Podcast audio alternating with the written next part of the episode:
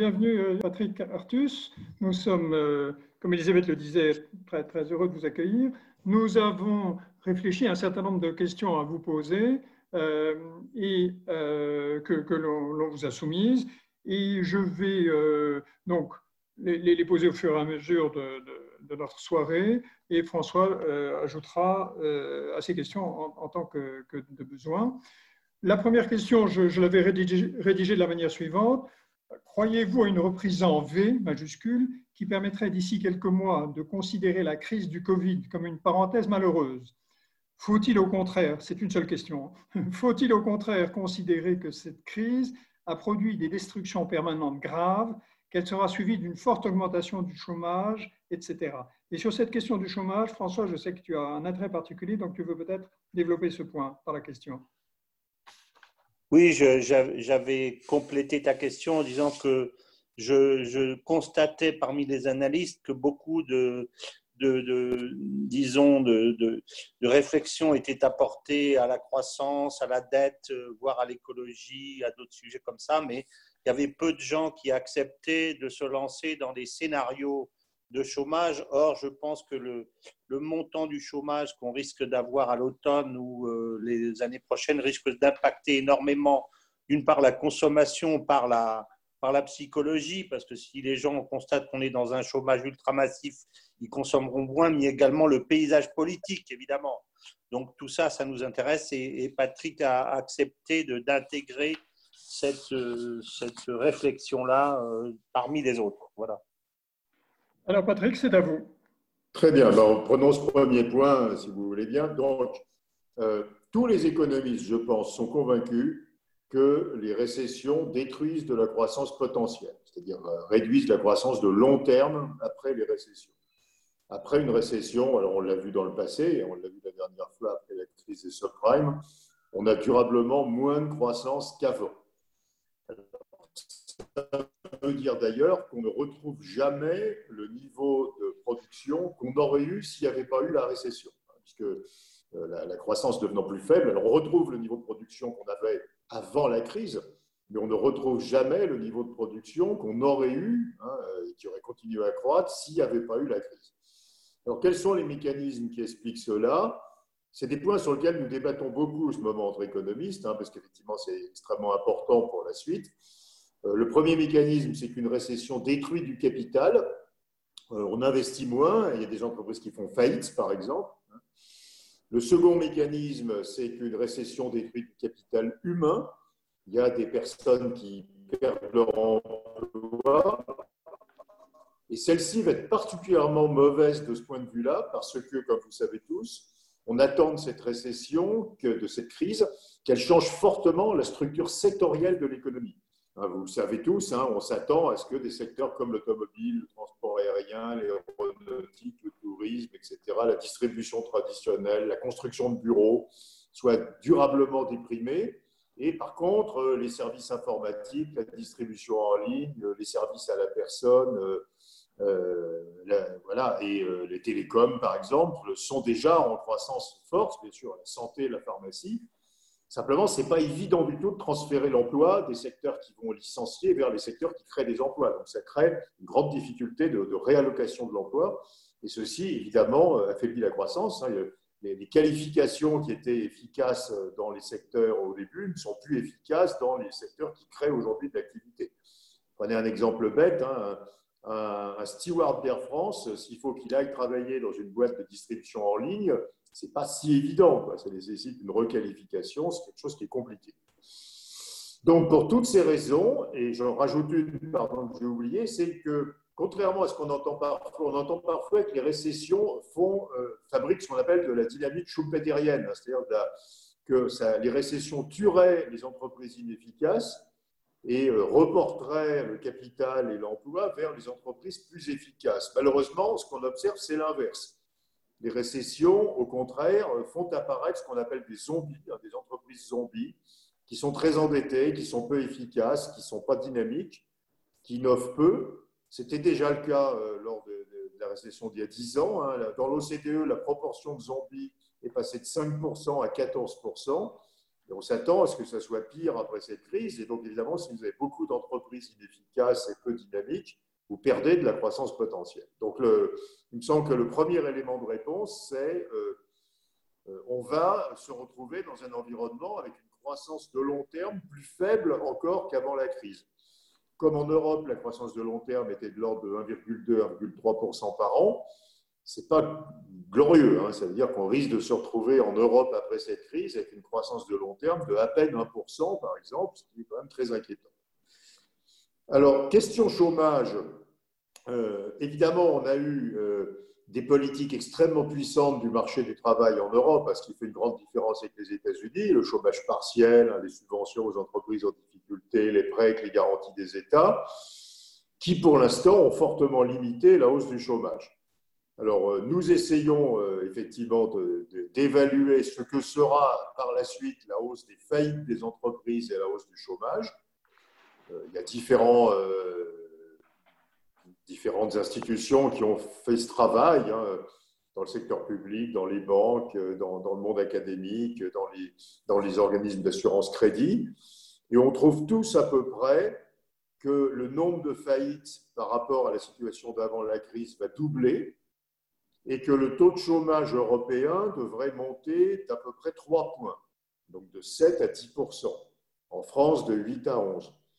Alors, ça peut paraître beaucoup, c'est une assez mauvaise nouvelle, mais quand on, quand on compare la hausse du chômage à la perte de PIB, on s'aperçoit que c'est quand même finalement une hausse du chômage qui n'est pas euh, considérable par rapport aux États-Unis, par exemple, hein, où on n'a pas les mêmes mécanismes stabilisants et où, euh, après correction des erreurs de mesure, vous avez peut-être suivi ça, hein, les premiers chiffres du chômage étaient faux aux États-Unis, il a fallu qu'ils soient rectifiés, le taux de chômage va monter sans doute à 18 ou 19 aux États-Unis. Enfin, il est déjà monté à 18-19 Mais bien sûr, aux États-Unis, on a une pratique du marché du travail très différente où on licencie très brutalement, alors que nous, nous avons essayé d'éviter cela.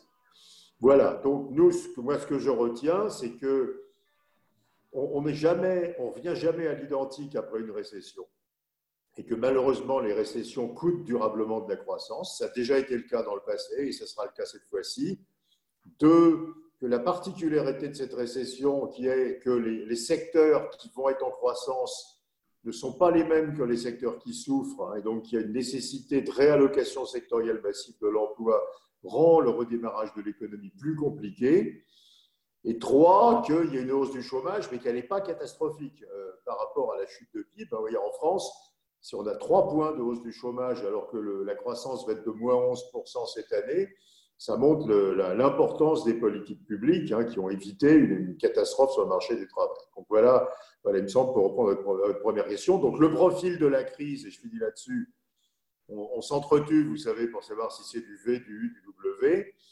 Euh, pour moi, c'est un V avec la branche de droite qui est moins pentue que la branche de gauche. Hein, c'est comme ça. Il y en a qui disent que c'est Nike. Vous savez, c'est le sigle de Nike. Nike, comme on dit. Euh, bon, dernier point, tout ça, et je parlais ce matin à nos, en fin de matinée avec nos économistes américains, euh, sous l'hypothèse qu'il n'y a pas de deuxième vague de la maladie. Et aux États-Unis, ils commencent vraiment à être très inquiets, puisque si on reconfine aux États-Unis dans plein d'États, on pourrait avoir une rechute de l'économie. Et là, on aurait un profil en W, donc il faudrait d'abord avoir une rechute avant que ça reparte. Pour l'instant, on n'a pas ce scénario-là pour l'Europe ou pour l'Asie, mais on peut peut-être l'avoir pour les États-Unis, qui, compte tenu de ce qu'on voit aujourd'hui sur le nombre de cas de Covid. Hein, et, ça, évidemment, ce n'est pas rassurant. Pour l'Europe, on est plutôt à nouveau sur ce V, euh, ce v asymétrique avec une branche à droite plus plate que la branche de gauche. Mmh. Ce, qui est, ce, qui est, en fait l'image dans un miroir du symbole de la racine carrée. Oui, c'est une racine carrée, oui, c'est ça. Euh, alors les gens, les Américains disent Nike. Hein. Oui, d'accord. Euh, très bien. Donc, euh, oui, il est là matière à méditation. En fait, vous avez aussi euh, répondu largement à ma deuxième question. Je, la lis pour, pour mémoire. Mm. si l'on choisit une réponse plutôt optimiste à la première question, nous ne sommes pas dans ce cas puisque mm. vous êtes pessimiste. Quelle prévision peut-on faire pour le taux de croissance du PIB français à, disons, deux ans d'ici par rapport à ce qu'il était avant la crise? Et alors, peut-être un peu plus nouveau euh, par rapport à vos propos précédents, quels éléments de la politique économique ou d'autres éléments pourraient permettre d'espérer une accélération de, cette croissance par rapport aux prévisions que l'on fait euh, aujourd'hui? Oui, oui. Alors, euh, je, vais, répondre à ce point-là. On travaille évidemment beaucoup sur la question du plan de relance, hein, qui est quelque chose sur lequel on travaille avec le gouvernement, avec la présidence il y a un travail européen qui est fait sur le plan de relance. Quels sont les, qu'est-ce qu'il faudrait essayer d'éviter en faisant ce plan de relance? Un, euh, le chômage structurel, c'est-à-dire qu'il y ait des personnes qui perdent leur emploi et qui n'en retrouvent pas un autre. Et à nouveau, je l'ai dit, c'est une vraie menace puisque les secteurs qui embauchent ne sont pas les secteurs qui licencient. Ce qui est différent d'une récession banale hein, où une entreprise licencie puis réembauche cette fois-ci, très souvent, les entreprises qui embauchent, ce ne sera pas les entreprises qui licencient. Donc, ça complique le, redémarrage. Donc, on peut avoir du chômage structurel, hein, comme je l'ai dit tout à l'heure, par inadéquation des qualifications. Euh, vous savez par ailleurs aussi que les jeunes qui arrivent sur le marché du travail d'une mauvaise année, comme celle-ci, hein, une année où l'économie est en difficulté, sont durablement pénalisés. Quand on les suit pendant 10 ans, ils ont une situation moins favorable que les jeunes qui arrivent bonne année sur le marché du travail. Hein. on peut aussi avoir du chômage structurel des jeunes. Le deuxième écueil, hein, premier dans le chômage structurel, sont les zombies, j'en ai parlé. Donc, euh, soutenir des entreprises qui simplement portaient à bout de bras des entreprises par la dette, par les subventions, ces entreprises ensuite seraient complètement inefficaces hein, et ne vivraient que portées par les aides publiques et les, dettes, ce qui évidemment la croissance. Et puis le troisième risque, c'est la baisse en gamme de notre parce qu'effectivement, on va détruire des emplois dans des secteurs assez sophistiqués, hein, l'automobile, le transport aérien, l'aéronautique, euh, et, on risque de, perdre des emplois plutôt qualifiés et de recréer des emplois dans la logistique, euh, dans, la sécurité, euh, dans les services à la personne, donc d'avoir une descente en gamme encore de nos emplois. Donc, quand on réfléchit au plan de relance, on essaie de corriger ces trois risques. on essaie de se dire qu'est-ce qu'on peut faire pour éviter le chômage structurel, pour éviter les zombies et pour ne pas descendre en gamme. Alors, c'est facile en théorie et c'est très difficile dans la pratique. La première difficulté, c'est qu'il faut être capable de séparer une entreprise qui va mal transitoirement d'une entreprise qui va mal définitivement. Euh, parce que soutenir à coup d'argent public ou de crédit bancaire une entreprise qui va mal euh, définitivement, ça ne sert à rien il faut mieux organiser euh, les licenciements et la requalification des salariés.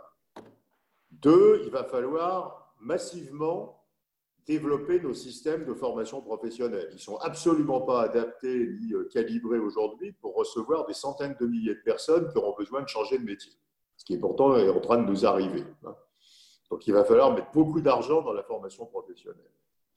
Et puis trois, euh, bah, il faut travailler, et en particulier c'est ce qui est fait, vous avez vu avec le plan de relance européen, pour développer des industries haut de gamme, et pas seulement euh, rester sur cette tendance qu'on a depuis 20 ans, où quand on perd un emploi industriel, on crée un emploi dans les services les, plus, les, moins qualifiés. Euh, la France a une capacité, l'Europe d'ailleurs, mais la France a une capacité illimitée à fabriquer des emplois au SMIC. Euh, ce qui évidemment, c'est toujours des emplois, mais enfin, du point de vue social, ça donne d'assez mauvais résultats. donc, il faudrait être capable de, euh, passer une situation où, euh, les politiques de relance montent, je parlerai du climat après, sujet, les politiques de relance montent le niveau de gamme de nos économies. Et, et donc, il faut réfléchir intelligemment à là où l'État va aider à fabriquer des emplois gamme. Est-ce que ça a vraiment du sens? Ça a sans doute du sens dans la santé, ça a sans doute du sens dans les télécoms, ça a sans doute du sens dans les matériels pour les énergies renouvelables, et on ne peut pas tout faire. Hein. Et puis, euh, voilà. Et, ce débat sur les relocalisations, d'ailleurs, qui circule, est un débat sur il faut prendre énormément de précautions c'est totalement euh, inutile et contre-productif de relocaliser du pas de gamme. Ce n'est pas l'avenir de, l'Europe, ce n'est pas, ça notre stratégie de croissance, et en plus, ça, provoquerait des hausses considérables de prix. Hein. On ne va pas ramener des industries bas de gamme. Le paracétamol, c'est une connerie totale. Je veux bien qu'on fabrique en Europe le paracétamol, en France le paracétamol, mais enfin, c'est un truc que tout le monde peut fabriquer, c'est une utilité totale. On va simplement payer plus cher le paracétamol. Par contre, euh, les, matériels de télécom, la 5G, les batteries électriques de prochaine génération, ça a du sens. Donc je crois qu'il faut réfléchir à financer des relocalisations sélectives qui nous, remontent en gamme. Hein. Sinon, sinon, le mouvement naturel, ça sera la descente en gamme. Hein. Vous savez que les deux industries qui créent le plus d'emplois, c'est les chauffeurs de camions et les, agents de sécurité, pas glorieux. Mmh mmh Très bien. Euh, par rapport à une, crise classique, euh, on, est là, aujourd'hui, dans une situation nouvelle, euh, dans la mesure où l'économie fonctionnait relativement bien avant la crise du Covid. Il n'y a pas de déséquilibre inflationniste, suractivité ou sous-activité. Les choses allaient plutôt bien et simplement on a décidé à un moment de tout arrêter.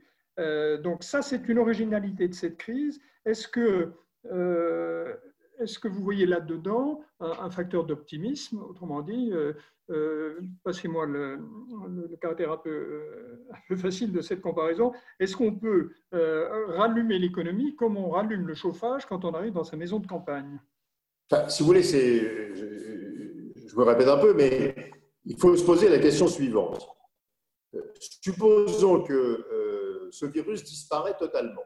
Hein, euh, qui n'est pas le cas, hein, mais supposons qu'il disparaît totalement et qu'on est capable d'enlever tout ce qui va avec. En particulier, vous savez qu'il y a des normes sanitaires dans les entreprises qui compliquent beaucoup la vie des entreprises. Euh, notre estimation, c'est que ces normes sanitaires font baisser en France globalement la productivité de 6 à 7% dans l'ensemble des secteurs. Il y a des secteurs où c'est bien pire, comme la construction. Donc, supposons que tout ça disparaît. Il n'y a plus de virus, il n'y a plus de normes sanitaires, il n'y a plus de restrictions, il n'y a plus de masques, enfin, il n'y a plus rien de tout ça. Euh, est-ce qu'on revient comme avant? Donc, c'est une question qu'il faut se poser. Donc, qu'est-ce qui fait? Eh ben, En fait, on ne revient pas comme avant. on ne revient pas comme avant parce qu'il y a des entreprises qui sont mortes, elles n'ont pas résisté au choc. On ne revient pas comme avant parce qu'il y a des gens qui sont tombés au chômage. On ne revient pas comme avant parce qu'il y a des changements dans les comportements. Euh, pourquoi est-ce que les gens prennent moins l'avion hein, ils pourraient prendre l'avion. Mhm. ils, ont moins envie de reprendre l'avion. Euh, ils ont moins envie d'acheter des voitures polluantes. Ils consomment en ligne. Hein, la consommation en ligne a énormément augmenté. Vous avez vu qu'on commence à avoir des faillites hein, dans les promoteurs immobiliers spécialisés dans les centres commerciaux. Personne ne va dans un centre commercial. Vous avez vu qu'on commence à avoir de grosses inquiétudes sur la construction de bureaux, parce qu'on télétravaille. Hein. Mhm. Euh, une estimation, c'est qu'on aura besoin de 20% de surface de bureau en moins en région parisienne, par exemple. et puis, euh, les entreprises se sont massivement endettées pendant cette crise. Il n'y a pas que les prêts avec les garanties de l'État, il y a aussi de l'endettement normal. Et donc, même si le virus disparaissait totalement aujourd'hui, il resterait des traces très importantes. Hein. Certaines, d'ailleurs, sont, euh, sont, sont, indirectement liées à la crise. Pourquoi est-ce qu'on en parlera après? Mais pourquoi est-ce qu'on s'occupe beaucoup plus du climat? Ça n'a strictement aucun rapport avec ces crises. Enfin, je veux dire, à part. Euh, évidemment, il y a eu une tentative d'association qui a été faite par les Verts entre, entre, la, entre la crise et le climat, mais en réalité, il n'y a absolument aucun lien entre cette crise et le climat. Euh, la grande peste en 1342, enfin, il y avait, on n'émettait pas de CO2. Hein, donc, euh, mais bon, cette association a été faite télétravail, on télétravaillait avant. Tout d'un coup, on a découvert grâce à la crise que c'était assez efficace. Il y a beaucoup d'entreprises qui vont en faire plus. Consommation en ligne, il y a des gens qui n'avaient pas l'habitude, qui ont pris l'habitude, etc. Donc il y a plein, il y a des comportements qui ont changé fortement. Et puis il y a la tête des entreprises. Moi, je pense que c'est un sujet majeur. Hein, l'endettement des entreprises va augmenter d'un quart cette année ce qui change quand même fortement aussi la dynamique de l'économie. Donc même si le virus était totalement disparu là, euh, on, ne reviendrait pas à l'état d'avant. Mhm. D'accord, d'accord. C'est tout à fait clair. Euh, alors, euh, j'en viens à l'aspect finance publique de, nos sujets. Et la, la troisième question était, la crise du Covid nécessite une forte augmentation des dépenses de l'État et donc de son déficit.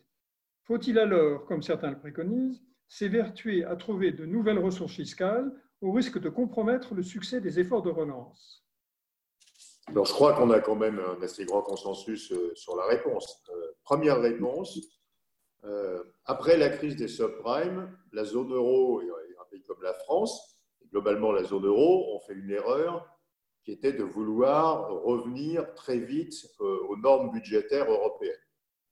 Donc, à partir de 2011, on a fait une politique budgétaire qui est devenue très rapidement plus restrictive. et on a fait rechuter la zone euro. Quand on compare la dynamique de l'économie européenne, la dynamique de l'économie américaine dans les années 2010, la zone euro retombe en récession en 2011 et 2013, alors que les États-Unis sont en plein boom. Euh, la différence, c'est que les États-Unis ont maintenu des politiques beaucoup plus expansionnistes beaucoup plus longtemps. Donc, que vous parliez au gouvernement ou à la BCE aujourd'hui, ils ont appris cette leçon, donc personne n'a envie de passer une politique restrictive euh, avant qu'on ait euh, normalisé le chômage. Donc, il n'y aura pas cette bêtise qu'on a faite la dernière fois. On a, eu peur finalement de ce qui se faisait, de l'évolution des, dettes publiques, hein, et on a voulu corriger les choses très vite. En France en particulier, on l'a fait par une hausse massive des impôts, hein, vous vous rappelez, aussi bien des ménages que des entreprises, qui est la pire façon en plus de réduire le déficit public. Donc il n'y aura pas de réduction rapide des déficits. On va garder des déficits importants aussi longtemps qu'il sera nécessaire. Deuxième élément de la réponse, et ça touche à la question monnaie qu'on ne peut pas dissocier, on a une expérimentation tout à fait nouvelle de politique économique, c'est que les déficits publics sont entièrement monétisés par la BCE. La BCE achète hein, toutes les dettes que les États émettent et paye en créant de la monnaie. Alors, euh, pour ceux qui ne sont pas familiers avec ça, et vous savez que c'est quelque chose, même dans les marchés, euh, dans les marchés financiers, où il, y a, beaucoup de gens qui n'étaient euh, pas du tout familiers avec ces mécanismes au début de la crise. Quand, je parle de la France par exemple, quand l'État français fait un déficit public, émet la dette, que la Banque de France, hein, qui agit pour le compte de la BCE, achète cette dette, si la Banque de France garde cette dette sur son bilan et ne la revend pas, cette dette est de fait annulée. Et la démonstration, elle est très simple. Bon, D'abord, si elle la garde sur son bilan et la revend pas et la renouvelle à l'échéance, l'État français n'aura jamais à la rembourser. Et deuxièmement, la Banque de France versant ses profits à l'État, elle rend à l'État les intérêts sur la dette que l'État lui verse. Donc c'est une dette qui est perpétuelle et sans intérêt, donc elle n'existe pas. Alors on comprend pourquoi la Banque de France appartient à l'État français, donc on peut regarder le bilan consolidé de la Banque de France et de l'État. Quand l'État vend des obligations à la Banque de France et que la Banque de France crée de la monnaie, dans le bilan consolidé de la Banque de France et de l'État français, on ne voit au passif que de la monnaie. Donc en fait, on est en monétisation pure. Hein. On finance par la monnaie les déficits publics. Donc il n'y a pas de problème de dette. Alors un jour dans le futur, la BCE arrêtera de monétiser les dettes publiques. 2022, 2023, on sait que ce n'est pas l'année prochaine et c'est peut-être même pas 2022. À partir de ce moment-là, euh, il faudra trouver des investisseurs pour acheter les dettes publiques qui seront émises. Mais tant que la BCE achète la totalité des dettes publiques qui sont émises, il n'y a aucun problème de solvabilité, aucun problème de financement et les taux d'intérêt ne peuvent pas monter. Euh, donc voilà, donc le sujet aujourd'hui, ce n'est pas la dette, le sujet aujourd'hui, c'est euh, la monnaie. Hein. En fait, c'est qu'on a fabriqué une montagne de monnaie et qu'on va continuer à fabriquer une montagne de monnaie, et c'est bien plus important encore aux États-Unis, au Japon qu'en Europe, euh, pour financer les déficits publics. Alors, vous savez qu'il y a une théorie euh, qui a été développée aux États-Unis qui s'appelle la théorie monétaire moderne, mm-hmm. pas grand-chose, mais qui explique que euh, bah, exactement ça, qu'il faut que les États fassent le déficit public qui est nécessaire pour ramener au plein emploi, et qu'il faut que ce déficit public soit financé par la création monétaire pour éviter qu'il y ait des hausses de taux d'intérêt et des problèmes de financement, on est très exactement euh, aujourd'hui euh, dans euh, la théorie monétaire moderne.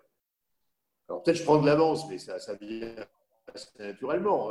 Est-ce que tout ça est un free lunch complet? Parce que quand un État fait un énorme déficit public, ce déficit public est entièrement monétisé par la Banque centrale, est-ce que du coup c'est gratuit Est-ce qu'on a D'habitude, on a un coût qui est que quand un État émet, fait un énorme déficit public, les taux d'intérêt augmentent, hein, c'est ce qu'on appelle l'effet d'éviction, et ça, freine l'économie. Et puis qu'à un certain moment, l'État perd sa solvabilité et les taux d'intérêt peuvent augmenter beaucoup. Hein, on l'a vu avec l'Italie, par exemple, dans le passé. Aujourd'hui, les taux italiens sont à 1,30%. Hein, donc, on n'a absolument pas ça, même sur les pays les plus fragiles européens. Et euh, le, Japon, qui a une dette publique qui fait 240% du PIB, a un taux d'intérêt de zéro voit que cette politique, elle est très efficace. Est-ce qu'elle est n'a pas de coût? Est-ce qu'on a trouvé la martingale totale où on peut faire 11% euh, ou 12% du PIB de déficit public sans qu'il se passe rien de mal? Euh, Alors, la réponse est non, mais c'est une réponse assez compliquée parce que la réponse, c'est qu'est-ce que ça fait quand on crée une montagne de monnaie? Quand on crée une montagne de monnaie, on a euh, quand même toutes sortes de des équilibres qui apparaissent. Alors, il y a 100 ans, il y a 50 ans, euh, ce qui apparaissait, c'était de l'inflation au sens traditionnel. Ça, c'est complètement terminé. Il n'y a plus aucune corrélation entre la monnaie et l'inflation. Le Japon, ça fait 30 ans que le Japon fait cette fameuse théorie monétaire moderne et l'inflation moyenne est négative au Japon. Hein. Parce que la monnaie aujourd'hui a un statut très différent. Quand, la Banque centrale achète des, dettes publiques, elle les achète à, ceux qui détiennent les dettes publiques. Il y a 50 ans, c'était les particuliers.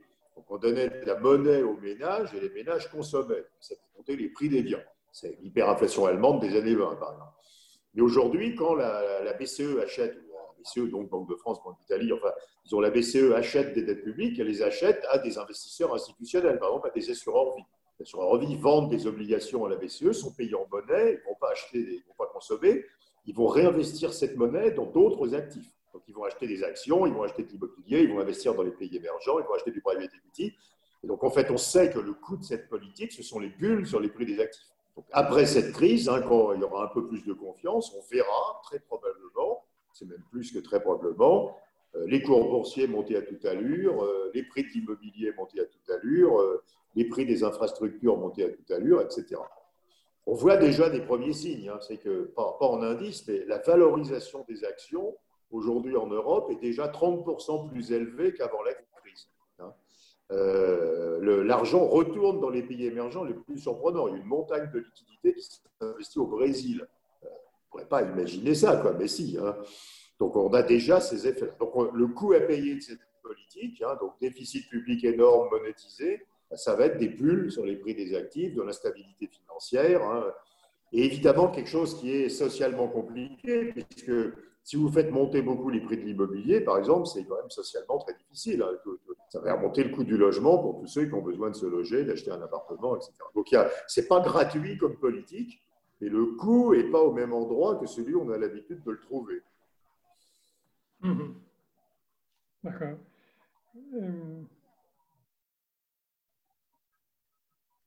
alors, euh, nous avons un peu brûlé les étapes parce que euh, vous.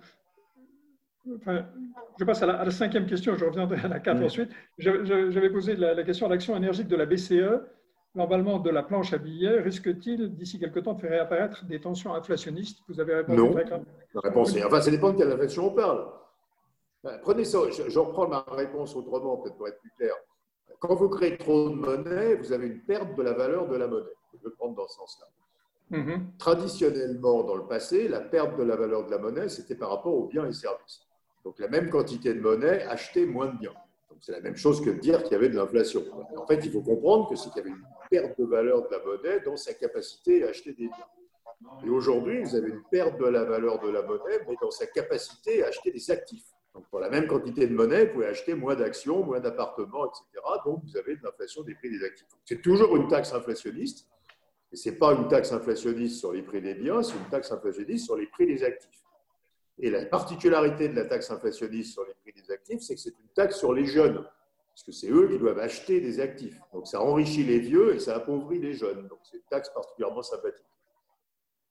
Hum, hum, euh, une, remarque juste, euh, est-ce que tout le monde veut bien fermer son micro? Parce qu'on entend parfois des bruits de, de conversation d'arrière-plan qui sont un peu gênants.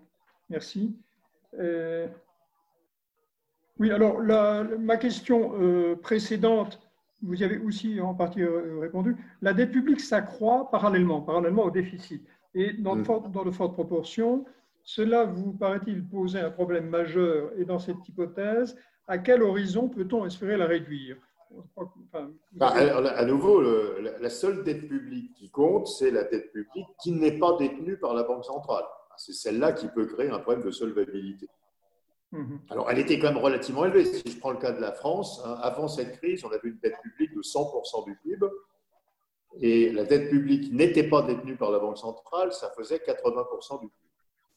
Après, à la fin de cette année, la dette publique va faire 122% du PIB.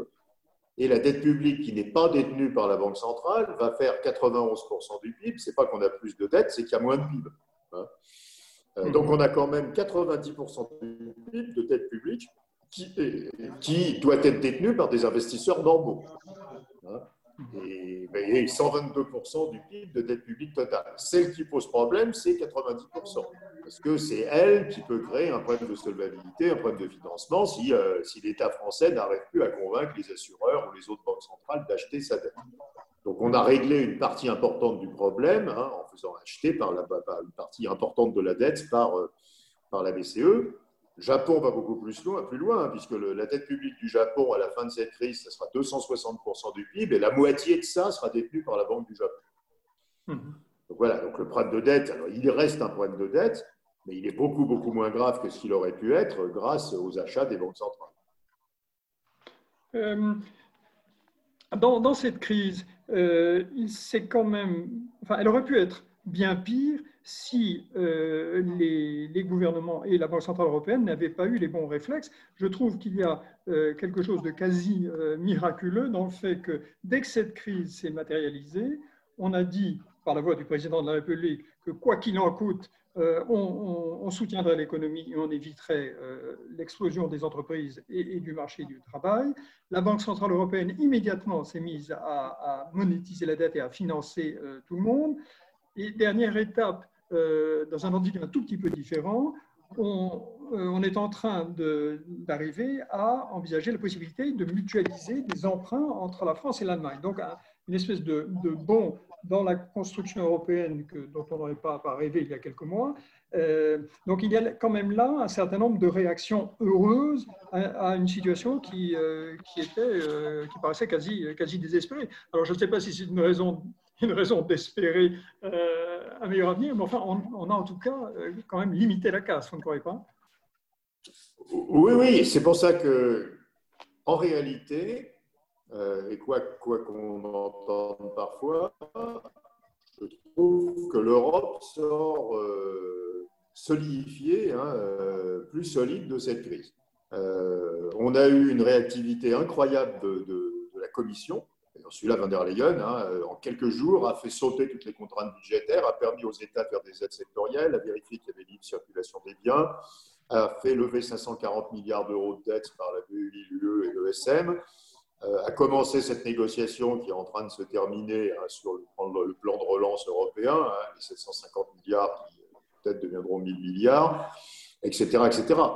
Et la BCE, euh, en huit jours, parce qu'il y a eu un petit loupé au début, mais enfin personne n'en veut être resté d'ailleurs, euh, en huit jours, a, dit qu'il n'y avait pas de limite à ces interventions pour, pour monétiser les dettes. Donc, en réalité, les institutions européennes ont été incroyablement plus efficaces qu'il y a dix ans, après la crise des subprimes, où on n'avait eu rien de tout ça. Mhm. Euh, en particulier la BCE, rappelez-vous, enfin, comme se rappeler qu'en 2011, la BCE monte les taux, quoi, hein, ce qui est quand même mhm. incroyable. Hein. Euh, et, euh, et, là, non, on a une réaction.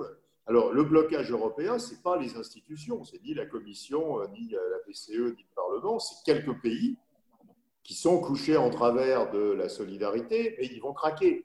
Pourquoi ils vont craquer? Parce que je crois qu'il faut comprendre que profondément, dans une union monétaire, si on ne fait pas ce qu'il faut, on a une divergence des situations des pays, qui vient de ce que les pays ont des spécialisations productives différentes. Regardez les États-Unis, je veux dire, qu'est-ce qu'il y a comme similitude entre l'Arkansas et la Californie Et pourtant, c'est un État fédéral. Nous, on n'est pas un État fédéral, donc la, tendance spontanée, c'est une très grande divergence des situations des pays.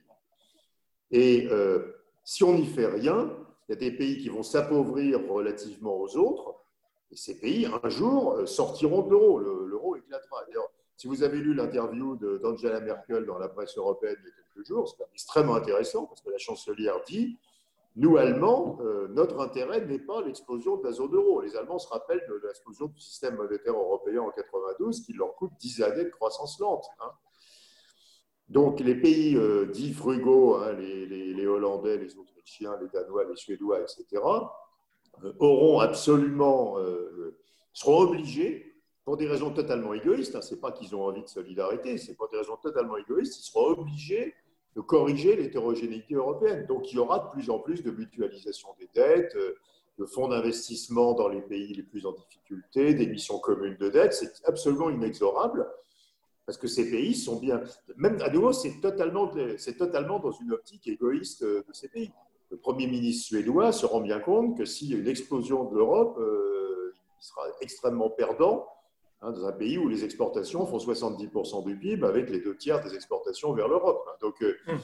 Donc, on a mis le, ce qu'on voit là va s'amplifier. Ce n'est pas qu'une volonté de solidarité, hein, c'est que c'est totalement à nouveau les pays se rendent compte qu'ils euh, sont tellement intégrés économiquement qu'ils ne peuvent pas accepter cette, divergence qui fera exploser l'euro. Donc, euh, donc, ce qui a commencé là, c'est le début euh, d'un mécanisme de solidarité avec émission conjointe de dette qui continuera et qui s'amplifiera. Alors, dernier point là-dessus, ça tombe très bien, puisque la zone euro a 400 milliards d'euros d'excédent d'épargne. C'est de l'épargne que nous n'utilisons pas pour investir. Qu'est-ce qu'on en fait aujourd'hui? En très grande partie, on la prête aux États-Unis. Vous savez que la zone euro est le plus grand détenteur de dette du Trésor des États-Unis. L'épargne excessive des Européens par rapport à leurs besoins d'investissement, elle permet à Donald Trump de faire les déficits publics, ce qui est quand même pas malin. Euh, et donc, euh, ce qu'on est en train de faire, c'est de récupérer notre épargne. Hein, quand, l'UE ou la BEI émettent, c'est l'épargne des Européens qui, est collectée et qui finance après des investissements en Europe. Donc, on est en train de se réapproprier notre épargne. Mmh. Ça, c'est quand même un élément extrêmement positif. Mhm. D'accord, très intéressant. Alors, j'en viens à ma dernière question qui ne clôt certainement pas notre débat ce soir. Vous paraît-il opportun de mettre à profit la crise pour, promouvoir des réformes écologiques, par exemple en imposant à Air France, Renault, etc., de nouvelles contraintes en échange de l'aide publique? Autrement dit, d'essayer de, faire deux choses à la fois. Ah, euh, comme je l'ai dit tout à l'heure, il n'y a strictement aucun, aucun lien en réalité entre le Covid et le climat bien entendu, on a entendu sur tous les médias que c'était à cause de, du réchauffement climatique, de la déforestation et du recul de la biodiversité qu'on avait ce virus. En réalité, les Chinois bouffent n'importe quoi, hein, donc, euh, donc, ça n'a aucun rapport. Bon, cela étant, euh, ce rapport, il est fait dans l'esprit des opinions. Euh, qu'il y ait un, fondement scientifique ou pas, ce rapport a été fait. Donc les opinions, bah, vous avez vu les élections ce dimanche en France, hein, les opinions sont persuadées qu'il y a un lien fort entre les désordres climatiques et, la crise du Covid. Donc, il y aura de toute façon une accélération de la transition énergétique après cette crise, ben, avec une demande forte des opinions. Euh, on, le voit très bien dans tous les pays. Hein. Euh, et d'ailleurs, regardez le programme de Joe Biden aux États-Unis, hein, c'est assez étonnant d'ailleurs, hein, de ce point de vue, mais interdiction du forage de pétrole et de gaz aux États-Unis, euh, réduction forte des émissions de CO2, etc. Donc euh, voilà, tout le, monde, tout le monde est parti là-dessus.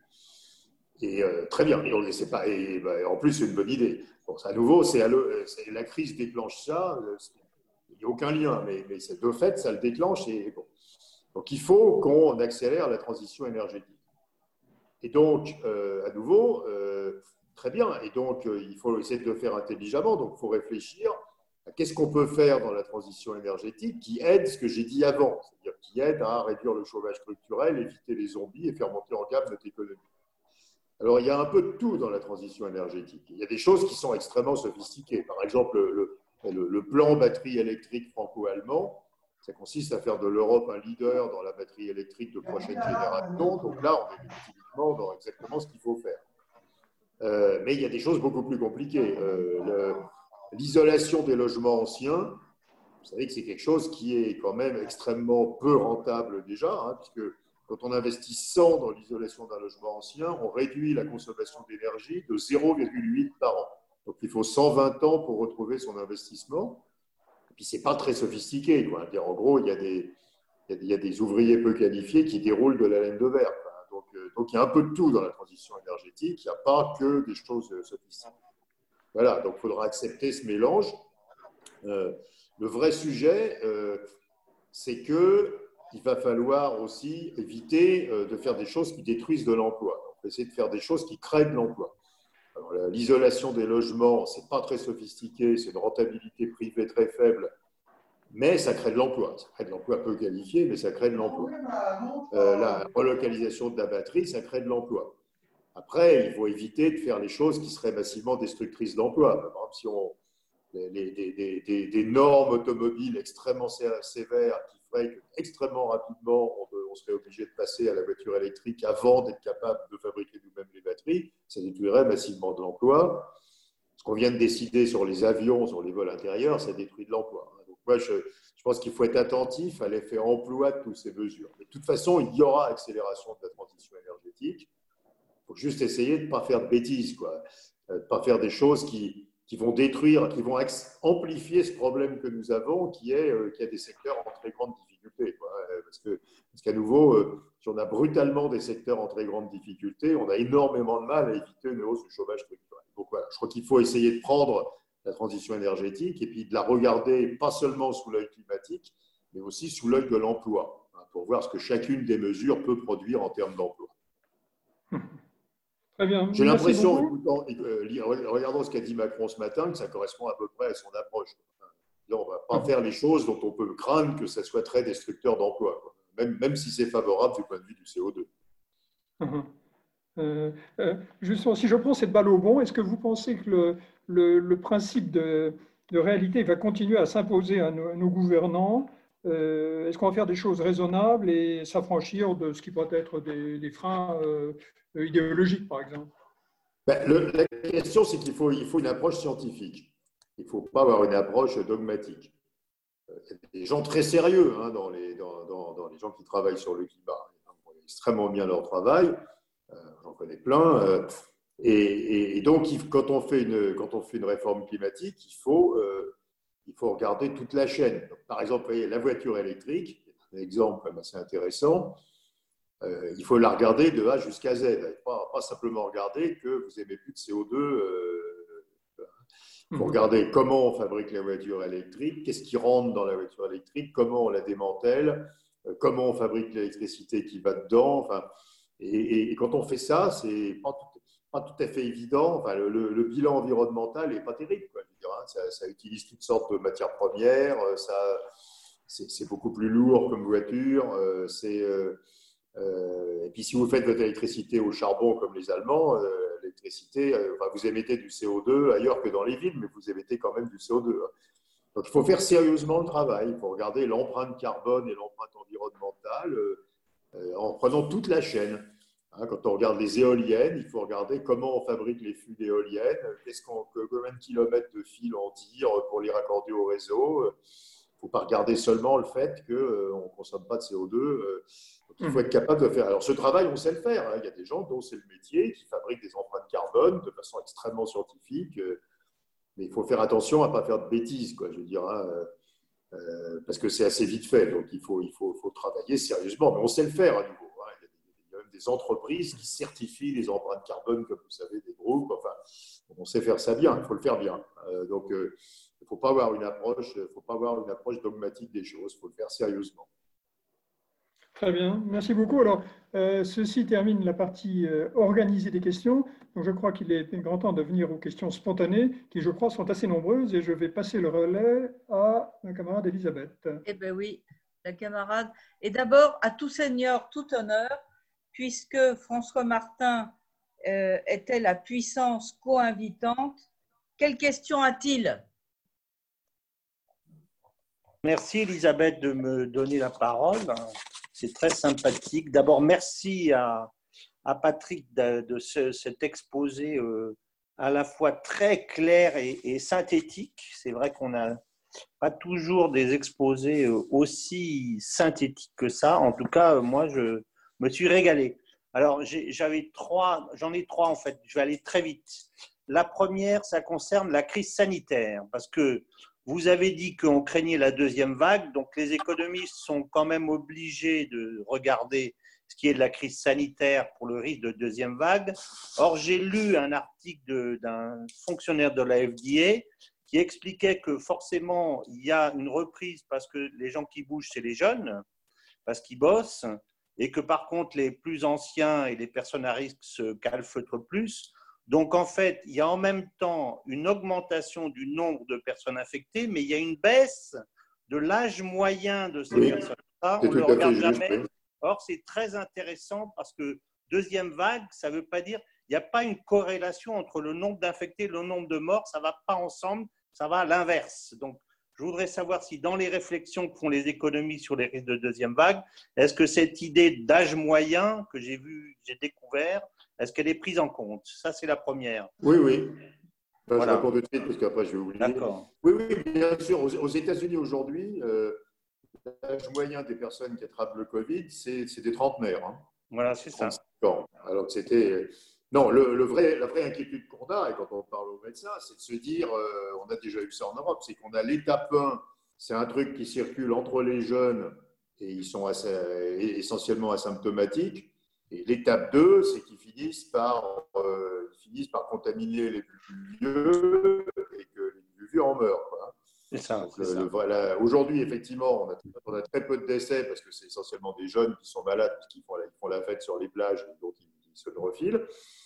dans un premier temps, il ne se passe rien, puis à un certain moment, ils vont voir leurs grands-parents, ils le filent aux grands-parents et les grands-parents meurent. Hein. Donc, ah. euh, donc, on est très inquiet sur. Euh, on sait maintenant que le truc peut circuler de façon cachée souterraine pendant plusieurs mois euh, sans s'arrêter en surface. C'est ça. Donc, en se de personne Savoir si en fait on est on n'est qu'au début, d'une, à la phase non, non létale de la deuxième vague ah, Alors en Asie, non, parce qu'en en Asie, ils, ont ils traitent la chose de façon extrêmement sérieuse dans tous les pays d'Asie. C'est impressionnant. Un pays comme le Vietnam, hein, c'est incroyable ce qu'ils ont réussi à faire, mais de façon extrêmement. Euh, évidemment, je ne suis, pas sûr que les, je suis pas sûr que le Conseil d'État aurait accepté ce qu'ont fait les Vietnamiens. Mais zéro mort. Euh, mais, mais, ils ont eu pratiquement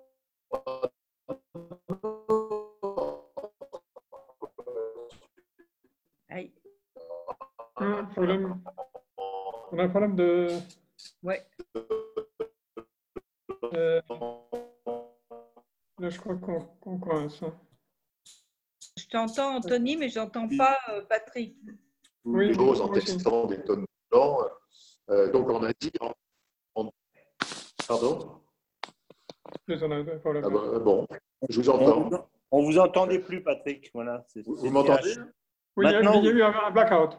Ah oui, je sais pas ce qui s'est passé. Oui, je ne vous voyais plus bouger non plus. Euh, non, je disais donc que voilà, donc on peut avoir une vraie inquiétude, pas pour l'Asie, puisqu'en Asie, les choses sont faites de façon extrêmement stricte.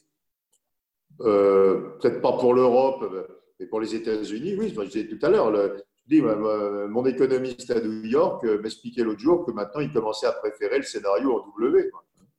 C'est ça, c'est ça. D'accord. Donc ça, c'est très inquiétant. Quoi. Hein. Effectivement, aux, mais aux États-Unis, si vous voulez, a, aussi une question culturelle. Hein. C'est les gens, euh, gens euh, considèrent qu'on ne peut pas leur imposer une contrainte de ce type-là. Ce qu'on a vécu nous, c'est totalement impossible à imaginer aux États-Unis. Hein. Euh, en tout cas, c'est peut-être à New York, oui, mais, mais dans le reste des États-Unis, il y a des endroits où c'est juste impossible. Quoi. Les gens sortent quand même. Enfin, donc, donc oui, oui, mais je suis, moi, je suis très inquiet sur, sur les États-Unis, sur la possibilité qu'on ait une vraie deuxième vague aux États-Unis.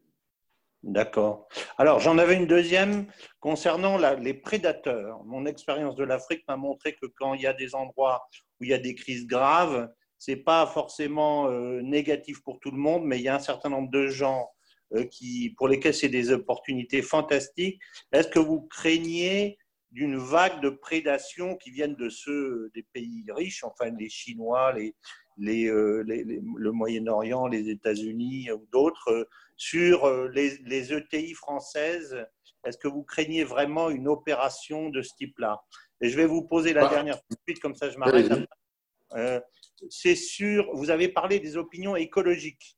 Bon, j'ai regardé comme vous ce qui s'est passé hier, mais ce que je remarque, c'est que ce sont les opinions des grandes villes, ce sont les, gentrifiés qui ont voté écologique, ce sont les électeurs de Macron lui-même qui sont allés vers les, vers Verts. Alors, euh, quand vous parlez d'opinion écologique qui justifierait une politique comme vous dites, euh, est-ce que c'est vraiment tout le monde ou est-ce que c'est est-ce qu'on en exclut les Français périphériques quand on parle de ça? C'est ça ma question. Alors sur les prédateurs, oui, bien sûr, c'est un sujet. C'est pour ça d'ailleurs vous avez vu que l'Europe, toute est l'Europe c'est un peu en dehors dispersé, est en train de monter des, protections hein, sur les acquisitions. Parce que, euh, bah, évidemment, il y, a deux, menaces. Il y a la menace des Chinois. Euh, les Chinois ont 4 000 milliards de dollars de réserves de change, hein, dont on sait qu'elles sont prêtées aux entreprises publiques en cas de besoin. Et puis, il y a la menace GAFA, hein, qui ont eu une hausse considérable de leur, capitalisation boursière pendant la crise, pour des raisons évidentes. Vous savez que la, capitalisation boursière des GAFA, euh, c'est plus que celle de l'ensemble de l'Europe. toutes les entreprises, de toutes les sociétés cotées en Europe donc oui, bien sûr, on fait attention. Je pense que tous les gouvernements, vous avez vu, hein, tous les gouvernements ont mis en place des, autorisations dans un nombre croissant de secteurs, qu'il y a des acquisitions étrangères, etc. Donc, je crois que ça, ça a été bien, vu. Et sur, ouais, alors il y a une enquête Ipsos qui est très intéressante hein, sur, sur, le, sur l'opinion en France, qui vous montre qu'effectivement, le, le, vote, le vote Europe Écologie Les Verts, ce sont des urbains plutôt cadres et plutôt avec un niveau d'études assez avancé. Mais quand vous demandez aux Français, euh, quand vous demandez aux Français, à tous les Français, euh, citer dans l'ordre vos préoccupations. Hein. Alors, euh, bah, c'est dans l'ordre, c'est un, le pouvoir d'achat, deux, la sécurité, trois, le climat. Et le climat, c'est quand même 28 ou 29 des réponses. Hein. Donc, même sur l'ensemble des Français, ça a vachement monté. je suis d'accord avec vous que bah, les gens qui basculent dans un, vert, dans un vote vert, c'est plutôt des jeunes cadres bien diplômés. Mais il y a quand même une préoccupation climat qui est, euh, qui est numéro 3 dans les préoccupations de l'ensemble des Français. Est-ce que ça veut dire pour ces gens-là le, le, problème pour l'économiste, c'est que euh, bah, si les gens ont à la fois une préoccupation pouvoir d'achat et une préoccupation climat, euh, il va falloir être capable de faire les deux en même temps. Euh, par exemple, quand vous relocalisez en France, vous doublez le coût de production par rapport aux pays émergents. Et, puis, bien entendu, l'énergie verte, c'est plus cher que l'énergie brune. C'est eh très malhonnête pour ne pas le dire. Il y a un truc qui s'appelle l'intermittence. Hein, comme que vous avez du solaire ou de l'éolien, ça marche en gros un tiers du temps. Donc, si vous, avez, si vous avez ça et un backup thermique, il n'y a pas de problème. Euh, de l'éolien aujourd'hui, c'est le même prix que l'énergie et que l'électricité normale, mais à condition de s'en servir que le tiers du temps. Si vous n'avez que de l'éolien et du solaire, eh bien, il faut une capacité qui est trois fois la demande pour pouvoir stocker deux pendant que ça peut produire. vous êtes obligé d'avoir trois fois les capex. Hein, donc là, vous fabriquez une énergie ultra chère si vous n'avez plus que des renouvelables. C'est pour ça que discrètement, les gens dans l'oreille vous disent, mais le, mieux, ça serait renouvelable avec un backup nucléaire, mais on sait très bien qu'on n'est pas capable de. Enfin, plus personne n'aurait à faire ça. Mais le, renouvelable sans backup, c'est une énergie qui est ultra chère, en gros, qui est trois fois plus chère que l'énergie brune. Ce qui n'est pas le cas à nouveau pour le renouvelable avec un backup. Le renouvelable associé à une turbine à gaz, ce n'est pas une énergie chère. Renouvelable tout seul, c'est une énergie qui est extraordinairement chère. Donc, bah, passer, aller à, 30, à 35-40% de renouvelables, ce n'est pas un problème. Aller à 100% de renouvelables, c'est extrêmement compliqué. Hmm. Hmm. Surtout si on ne met pas dans le renouvelable, euh, on ne compte pas dans le renouvelable l'essentiel du renouvelable, à savoir euh, l'hydroélectrique qu'on compte dedans. Alors ah ben, si on le compte, on le compte, on le compte. Mais si vous faites hydraulique plus, euh, plus éolien, plus solaire, plus biomasse, Aujourd'hui, dans la zone euro, ça fait 15% de l'énergie. De l'énergie, hein, pas de l'électricité, de l'énergie. 15%. Et, le, reste, c'est du fossile. Hein. C'est ça. Pardon? Je dis l'hydro fait 8 ou 10 sur l'ensemble. Donc, l'hydro, c'est très gros. La biomasse, c'est gros aussi. Mhm. Merci beaucoup. C'est parfait. Merci. Elisabeth? Eh bien, eh bien, eh bien j'y passe. Alors, je commence par une question de Claude euh, Moranfer, qui doit être un des, un des quelques représentants du groupe agroalimentaire, avec également François, qui, qui représente plusieurs groupes à lui tout seul. Euh, il indique qu'il comprend bien les difficultés liées aux questions de chômage automobile et aviation. Euh, mais pourquoi va-t-on laisser nos voisins européens, allemands, belges ou hollandais, se maintenir sur le plan des industries de transformation des productions agricoles. Nous étions le deuxième exportateur mondial jusqu'en 2005 pour passer en cinquième ou en sixième position ensuite. Pourquoi ne pas se mettre en mesure de reconquérir cette position alors que nous avons les moyens de production de la matière première? Bah, Parce que euh, je ne prétends pas être un immense spécialiste, mais j'ai un peu regardé, ah, parce qu'on n'a pas du tout la même stratégie que, les Hollandais, par exemple, ou les Allemands, qui ont décidé que l'agroalimentaire, c'était de l'industrie et qu'il fallait exploiter les rendements d'échelle. Donc, ils font ça sur des échelles absolument incroyables. Regardez euh, toutes les productions agroalimentaires, les abattoirs, etc. Ah, donc, ils ont, euh, ce que font les Hollandais. Hein, donc, ils ont, euh, ils ont décidé que c'était une industrie comme les autres et que c'était une industrie à rendement d'échelle croissant. Donc, on allait avoir des lignes de production gigantesques dans cette industrie. Les Français n'ont jamais voulu faire ça. Hein. D'ailleurs, regardez, il y a quand même enfin, il y a un, rejet assez collectif de ce type d'agriculture. Et donc, on a une situation où on n'a pas du tout pris euh, le, virage de la très grande taille, quoi, y compris, d'autres pays dans l'agroalimentaire. Euh, alors, on voit bien que ce n'est pas le virage d'ailleurs qu'on est en train de prendre. Ce qu'on est en train de prendre, en fait, c'est le virage du haut de gamme plutôt. C'est-à-dire, finalement, si on n'est pas dans l'industrie de très grande taille, il va falloir qu'on soit, on ne peut pas être au milieu comme partout, hein. il va falloir qu'on soit dans le haut de gamme donc, il faut qu'on fasse du bio, du circuit court, du truc cher, euh, de très grande qualité, etc. Voilà, donc on n'a pas du tout la même stratégie. Euh, pour l'instant, on n'en avait pas. Notre stratégie, visiblement aujourd'hui, c'est pas pas du tout la stratégie des Allemands. C'est pas, pas de faire de la grande industrie euh, de très grande taille avec des très grandes unités de production. Euh, pour baisser les coûts, euh, c'est plutôt d'aller dans, d'aller dans, dans, dans, dans, le, sur-mesure, la haute couture de, l'agroalimentaire. Ce qui est une autre stratégie. Euh, la seule stratégie qui ne marche pas, c'est celle qui entre les deux. C'est-à-dire d'essayer de faire de l'industrie et d'être petit, sans rendement d'échelle croissant, avec des petites unités, etc. par ailleurs, comme vous savez, les coûts de production sont très élevés en France parce qu'il n'y a, pas du tout de dérogation sur les coûts salariaux de l'agroalimentaire. En Allemagne, par exemple, le salaire minimum ne s'applique pas à l'industrie agroalimentaire. Et donc, qui peut faire venir des travailleurs détachés des autres pays sans leur, payer le salaire minimum allemand.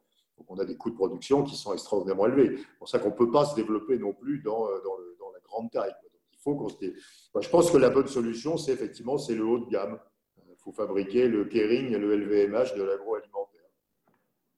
D'accord. Mhm. Ça, c'est un point de vue tout à fait clair. Euh, une autre question de Majid Iraki Rabat. Euh, la question éternelle sur les, sur les mérites de l'innovation. Tout le monde loue les mérites de l'innovation comme moteur de la croissance et de l'emploi. Mais en même temps, cette innovation ne va-t-elle pas détruire des emplois robots, digitalisation, dématérialisation. Comment dépasser ce paradoxe? Alors c'est bien un vrai problème. Alors on connaît la mesure, on a plein de travaux sur la robotisation. Donc euh, je vous donne en gros le résultat qu'on trouve le plus souvent. Quand une entreprise industrielle euh, met un robot, ça détruit trois emplois dans l'industrie, dans l'entreprise qu'il fait. Hein. et euh, ça crée autour de cette entreprise, essentiellement dans les services, cinq emplois. Donc le bilan d'emploi, il est plus 2. Simplement, vous avez 5 emplois de service, souvent pas très qualifiés, hein, dans la logistique, le transport, la restauration, les gardes d'enfants, etc. Et vous, avez, vous perdez 3 emplois dans l'industrie. Donc la robotisation, elle crée des emplois, mais elle, baisse en gamme les emplois. Hein, parce qu'elle euh, elle détruit des emplois plutôt qualifiés et par effet de revenu, essentiellement, elle crée des emplois assez peu qualifiés. Donc c'est un vrai sujet. C'est un modèle économique qui existe. Regardez le Japon. Vous avez une industrie extrêmement sophistiquée, extrêmement robotisée, ou la Corée. Hein. et cette industrie euh, a, peu d'emplois parce qu'elle est très sophistiquée. Mais comme elle est très sophistiquée, elle, elle génère beaucoup de revenus. Et ces revenus très importants génèrent énormément d'emplois dans les services. Et vous assurez le plein emploi par les services. Simplement, au Japon et en Corée, il n'y a pas de protestation populaire contre le fait que les salaires dans les services sont beaucoup plus bas que les salaires d'industrie. C'est aussi le modèle allemand. Hein. Vous avez une industrie avec des salaires extrêmement élevés et des services avec des salaires extrêmement faibles. Et nous, on refuse ce modèle. Hein. Donc, notre problème, c'est que euh, on n'a pas ce modèle qui, marche dans ces pays où, l'industrie n'est pas pourvoyeuse d'emplois, elle est pourvoyeuse de revenus et donc d'emplois ailleurs. mais il faut, dire clairement, vous avez raison, ce modèle, euh, il fabrique le plein emploi, mais il fabrique des inégalités de revenus très importantes entre l'industrie et les services vous modernisez fortement l'industrie et vous créez autour des emplois de services assez peu sophistiqués. Merci beaucoup, Patrick. Alors, une question maintenant de Éric Gauthier. L'une des forces des États-Unis est sa devise, car elle sert les transactions internationales. Pourquoi l'Europe ne peut-elle pas acheter les produits hors zone euro en euros? Bah, parce que, oui, alors le, dollar est resté très largement la monnaie dominante de, facturation du commerce mondial. Hein. Une petite percée du renminbi chinois, mais qui est pas qui s'est arrêtée, hein, qui n'a pas continué. Et puis, pour les échanges internationaux hors zone euro, le poids de l'euro est faible. Il est, plus petit même que celui du renminbi chinois. La, raison, si vous voulez, c'est un effet de réseau, hein, économistes, c'est que c'est optimal d'avoir une seule monnaie. Euh, si vous avez plusieurs monnaies pour facturer des échanges internationaux, vous passez votre vie à échanger une monnaie contre l'autre. Donc il y a un très gros effet de réseau. Donc c'est beaucoup plus économique d'avoir une seule monnaie pour les échanges. Euh, et, donc c'est très dur de détrôner le dollar parce qu'en fait on, on, voit mal une situation où il y aurait plusieurs monnaies importantes. Ce serait assez inefficace puisqu'il faudrait sans arrêt convertir une monnaie, euh, les monnaies les unes dans les autres. Donc l'équilibre le, plus efficace, c'est bien celui où il y a une seule monnaie de facturation des échanges. Alors que dans les placements financiers, on peut avoir plein de monnaies, on peut diversifier les risques, on peut avoir plein de monnaies pour faire les placements financiers. Mais dans la facturation des échanges commerciaux, dans le règlement des échanges commerciaux, honnêtement, c'est très inefficace d'avoir plus d'une seule monnaie dans le temps, c'était l'or, et puis après, c'était la livre sterling, et maintenant, c'est le dollar. Mhm. Donc, donc, en fait, la place est prise, et donc, on est cuit. Oui, mais d'un autre côté. Euh, des raisons pratiques. Je ne suis pas sûr que ce soit un enjeu. L'enjeu, c'est plutôt le rôle comme monnaie de réserve qui donne un, un poids stratégique. Pourquoi est-ce que les États-Unis peuvent avoir depuis 30 ans un énorme déficit extérieur sans aucune conséquence? C'est que le monde entier achète des dollars, donc finance le déficit extérieur des États-Unis. Donc, ce qui est, stratégique, ce n'est pas d'avoir une monnaie de facturation des échanges, c'est d'avoir une monnaie d'investissement, une monnaie, de, réserve internationale. Et là, et là l'euro euh, a quand même, c'est pas encore détrôné le dollar, mais l'euro, c'est 22% des réserves mondiales de change, le dollar, c'est 61%. Bon, voilà, c'est plus petit que le dollar, mais l'euro existe comme monnaie de placement. Et c'est vraiment ça qui, est important. C'est d'être monnaie de réserve. cher Patrick, vous ne tenez pas en ligne de compte, François Martin, le fait que c'est quand même un instrument de l'extraterritorialisation du droit américain, c'est-à-dire c'est quand même une arme ah pour pouvoir bah punir l'un ou l'autre, et ça c'est bien à cause de la monnaie des échanges et pas de la je, monnaie. Je sais, je sais, je sais, je sais, mais euh, que faire? Enfin, je veux dire, euh, quand, quand M. Airbus euh, vend un Airbus à M. Air France, L'Airbus, il va de Toulouse à Paris et il est en dollars. Eh c'est quand même un problème. Mm. C'est un, éclairage tout à fait intéressant. Euh, euh, monnaie de transaction, monnaie de réserve. Bah oui. Maintenant, une question de Edo de Bernardi. Euh, les lignes directrices de reconversion, développement que tu as décrites, Patrick, sont évoquées par les économistes depuis une vingtaine d'années mais sans que les pouvoirs publics et les acteurs économiques aient fait des réformes volontaristes de grande ampleur. En plus de beaucoup d'argent, il faut aussi euh, un consensus social. La question est, question que te pose Edo, mmh. c'est aurons-nous le temps et la persévérance de mener tout cela de front et de le financer? Financer, ce n'est pas le plus grave, puisque tant que la Banque centrale a le bon goût de bien vouloir acheter toutes nos dettes, on n'a pas tellement de limite au financement. Non, après, euh, après euh, je ne sais pas s'il y a un blocage, puisque si je prends ce que j'ai dit tout à l'heure, si le programme, ça consiste à euh, avoir un système de formation professionnelle calibré sur une plus grande taille et vraiment orienté vers les métiers de demain, il faut reconnaître qu'on a fait des progrès. Hein, depuis que Macron est là, on a quand même beaucoup réformé le système de formation professionnelle dans le bon sens. Ensuite, être capable de soutenir les entreprises qui ont de l'avenir et pas les entreprises qui n'en ont pas. Et puis ensuite, d'attirer, euh, de, fabriquer de, la, montée en gamme sur des industries du futur. Il n'y a pas tellement de, enfin, je veux dire, je vois pas tellement de conflits droite-gauche ou de conflits euh, employeurs-syndicats sur ces questions. Il me semble que tout le monde est plus ou moins d'accord. Après, euh, après, la difficulté, c'est euh, la difficulté, c'est qu'il faut, ça, peut marcher que c'est une complicité entre l'État et les entreprises. Euh, ce qui est un peu le modèle japonais ou le modèle chinois, hein, ou le modèle américain d'ailleurs. Hein. C'est que l'État n'essaie pas de faire ce qu'il ne sait pas faire, c'est-à-dire qu'il n'essaie pas de faire d'industrie ou de faire des services sophistiqués. Il ne sait pas faire, il n'essaye pas, il sous-traite ça aux entreprises. Et dans le même temps, l'État a une vision de long terme de là où il faudrait arriver. Une fois qu'il a cette vision terme, il finance des entreprises pour faire la réalité des choses. C'est ce que font les Américains avec le DARPA, ce genre de choses. Hein. C'est de l'argent public, mais ce n'est pas l'État qui est opérateur.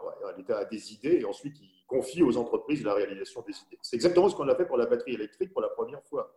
L'État, les États français et allemands ont l'idée de pouvoir faire des batteries électriques. Ils savent pas faire des batteries, donc ils ont demandé à Total et à PSA de bien vouloir le faire. Et ça, c'est assez intelligent.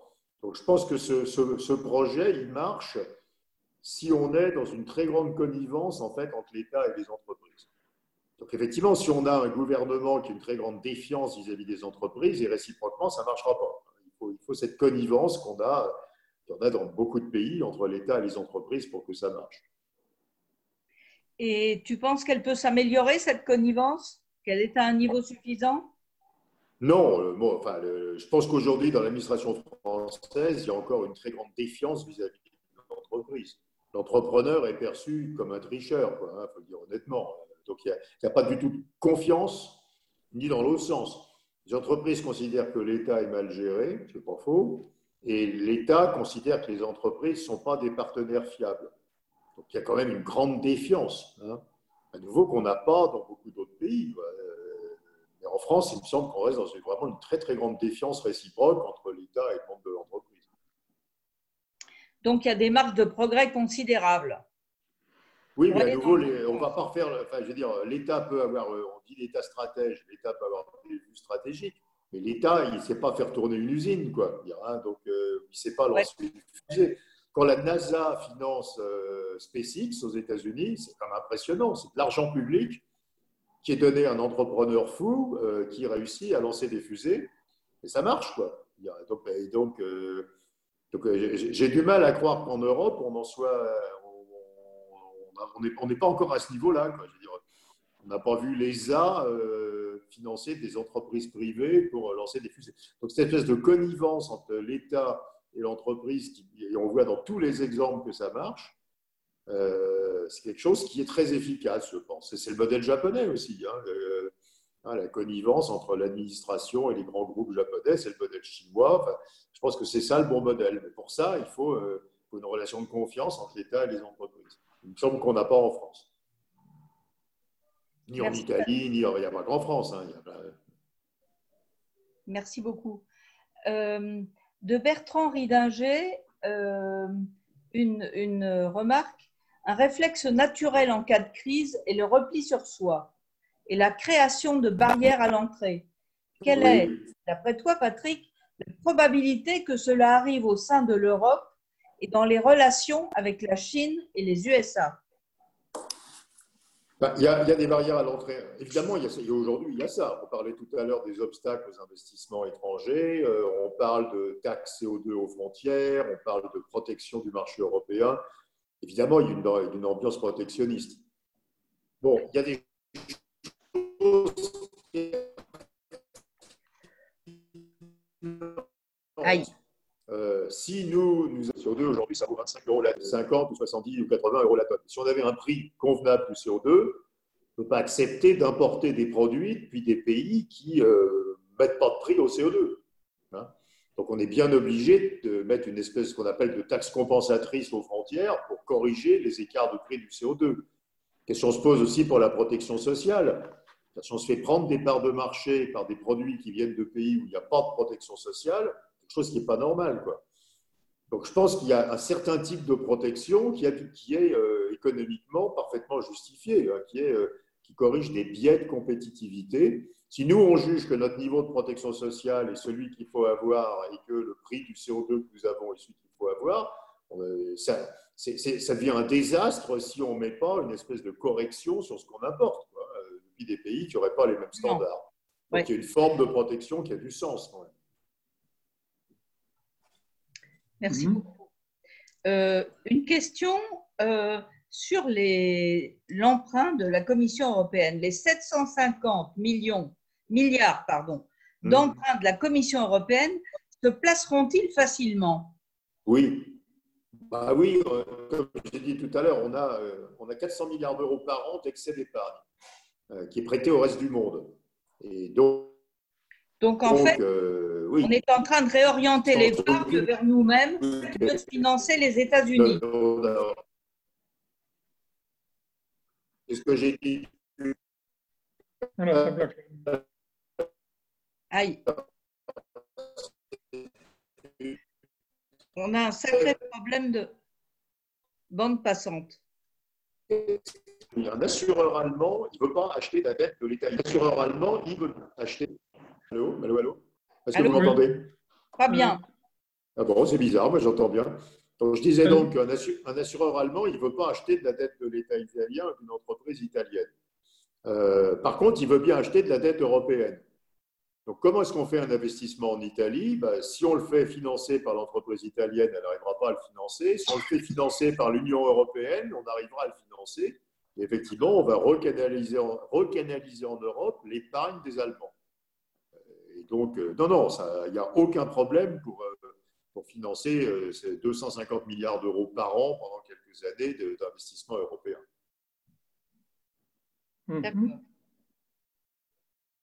Euh, qu'est-ce que tu penses des politiques économiques de relocalisation des productions effectuées actuellement en Chine et de la part du Maghreb dans cette redistribution à venir des rôles? Bah, Je pense que on, ne relocalisera pas le bas de gamme. Euh, et ce n'est pas la peine d'aller très loin. Enfin, une heure de travail dans l'industrie, ça vaut 9 euros en Roumanie, ça vaut 38 euros euh, en France. Oui. Et donc, croire que si on, on, va effectivement aller vers des chaînes de valeur plus régionales, parce que, et pour une raison simple, c'est que les chaînes de valeur globales sont maintenant perçues comme étant trop fragiles. Ce n'est pas qu'elles sont trop distendues, c'est qu'elles sont trop concentrées. Il n'y a pas assez de producteurs des mêmes biens. Donc, si je dépends d'un seul sous-traitant chinois, je suis en danger. Donc, je vais mm. vouloir avoir aussi un sous-traitant en Europe, un sous-traitant dans les Amériques, etc. Mais si c'est un produit, si c'est de l'industrie de main-d'œuvre, mon sous-traitant européen, je ne vais jamais le mettre en France. Pourquoi je paierais 38 euros quand je peux payer 9 euros en Roumanie ou 6 euros au Maroc? Donc évidemment, le, retour à des chaînes de valeur européennes, ça va faire la prospérité de l'Europe de l'Est et de l'Afrique du Nord. Nous, nous ne pouvons, je l'ai dit tout à l'heure, nous ne pouvons relocaliser que le haut de gamme. On ne peut pas relocaliser les industries de main-d'œuvre. Regardez l'histoire du masque, c'est une clouderie sans nom on a pensé qu'on allait pouvoir mettre des centaines de dames en France devant des machines à coudre pour faire des masques. Elles ont fait des masques et personne ne les a achetés. Donc, euh, euh, on ne peut pas produire des, biens industriels nécessitant de la main-d'œuvre en France. Ce n'est pas possible. Donc il faut euh, relocaliser le haut de gamme quand ça a du sens, et certainement pas même essayer de relocaliser les industries de main-d'œuvre. Par contre, c'est effectivement, c'est un très très bel enjeu pour euh, l'Europe de l'Est et l'Afrique du Nord. Ok.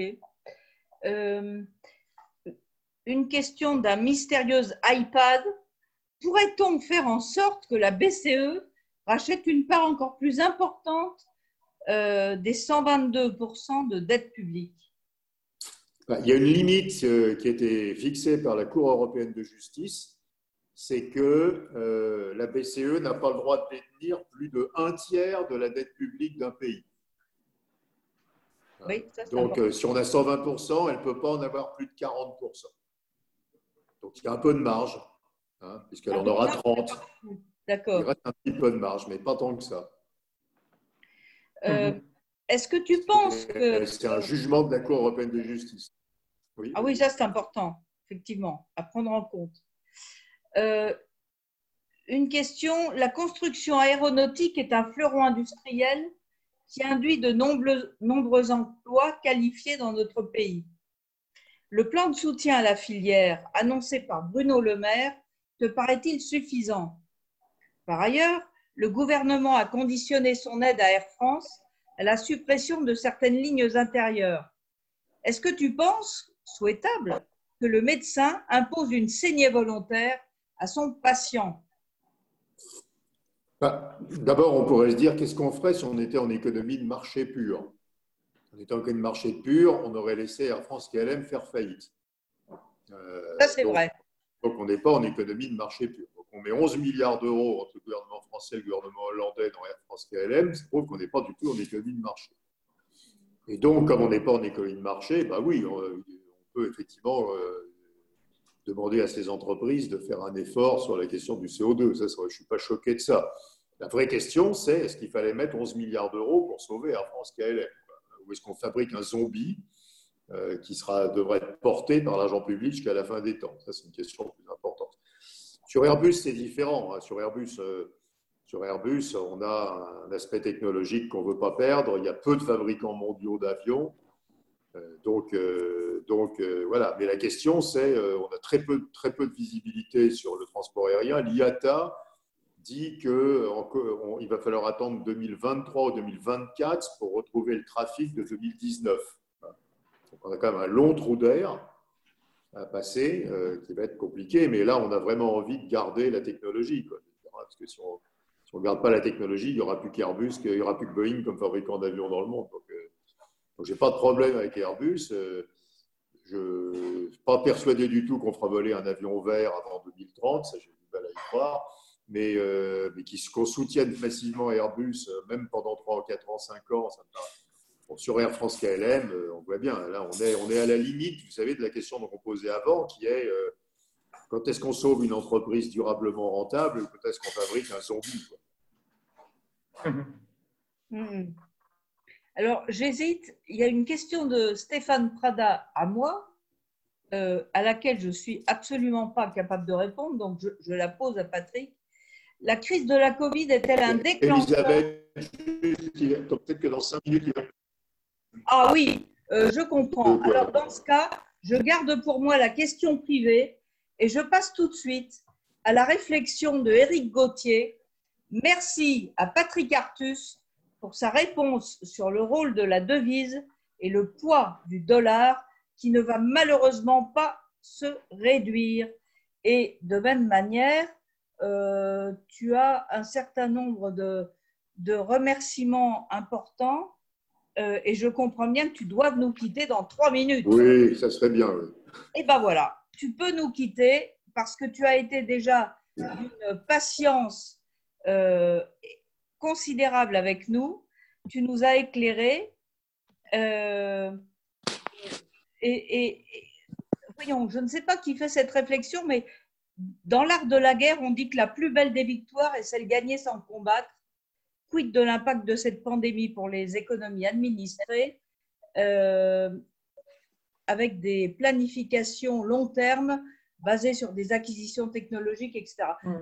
Bah non, bah, j'ai répondu. Enfin, je veux dire, le bon modèle, euh, on voit bien que ce soit dans l'économie libérale ou dans l'économie dirigiste, le bon modèle, c'est là où les États et les entreprises travaillent ensemble. C'est ce qui se passe en Chine, c'est ce qui se passe aux États-Unis. Donc, ce n'est pas lié à l'idéologie du capitalisme. Tu disais aussi au Japon. Et donc, au Japon, bien sûr. Bah, le, le, le... qui s'appelle le METI maintenant, a un rôle tout à fait central dans la, dans la structuration de l'industrie japonaise, mais de façon extrêmement intelligente. Ils ne prétendent pas qu'ils sont capables de gérer une entreprise. C'est pour ça le mythique, c'est bien fait pour s'aimer, de toute façon, c'est bien connu. Oh là là là là. Mauvais jeu d'avant apéro. Bon, bon. Euh, Patrick, je te remercie beaucoup. Je laisse, bah, la, merci à tous. je laisse la parole à Anthony. Merci, Patrick. Merci. Non moi, moi, je n'ai rien à ajouter, mais merci. Je crois que c'était tout à fait intéressant et euh, la, finesse de l'analyse permet d'aller au-delà de, généralités avec lesquelles on est d'accord ou pas d'accord. Euh, le, niveau intelligent de réflexion se situe euh, un, peu plus dans le détail, comme vous nous l'avez montré aujourd'hui. Donc, c'était tout à fait excellent. Et ça va, ce que vous avez dit, va continuer, va donc plutôt commencer à, alimenter nos réflexions au sein du cercle économique, en tout cas à renforcer le zèle de, tous les gens qui, qui, y contribuent. Un grand merci. Merci, merci, merci beaucoup. J'ai noté aussi que vous avez pu aborder en fait des aspects très différents concernant la dette, l'entreprise, même l'aspect sanitaire, mais qu'on n'avait pas répondu sur des questions séparées, mais qu'on a eu la sensation de, disons, d'avoir les pièces d'un même puzzle. Et c'est ça que j'ai trouvé personnellement très intéressant.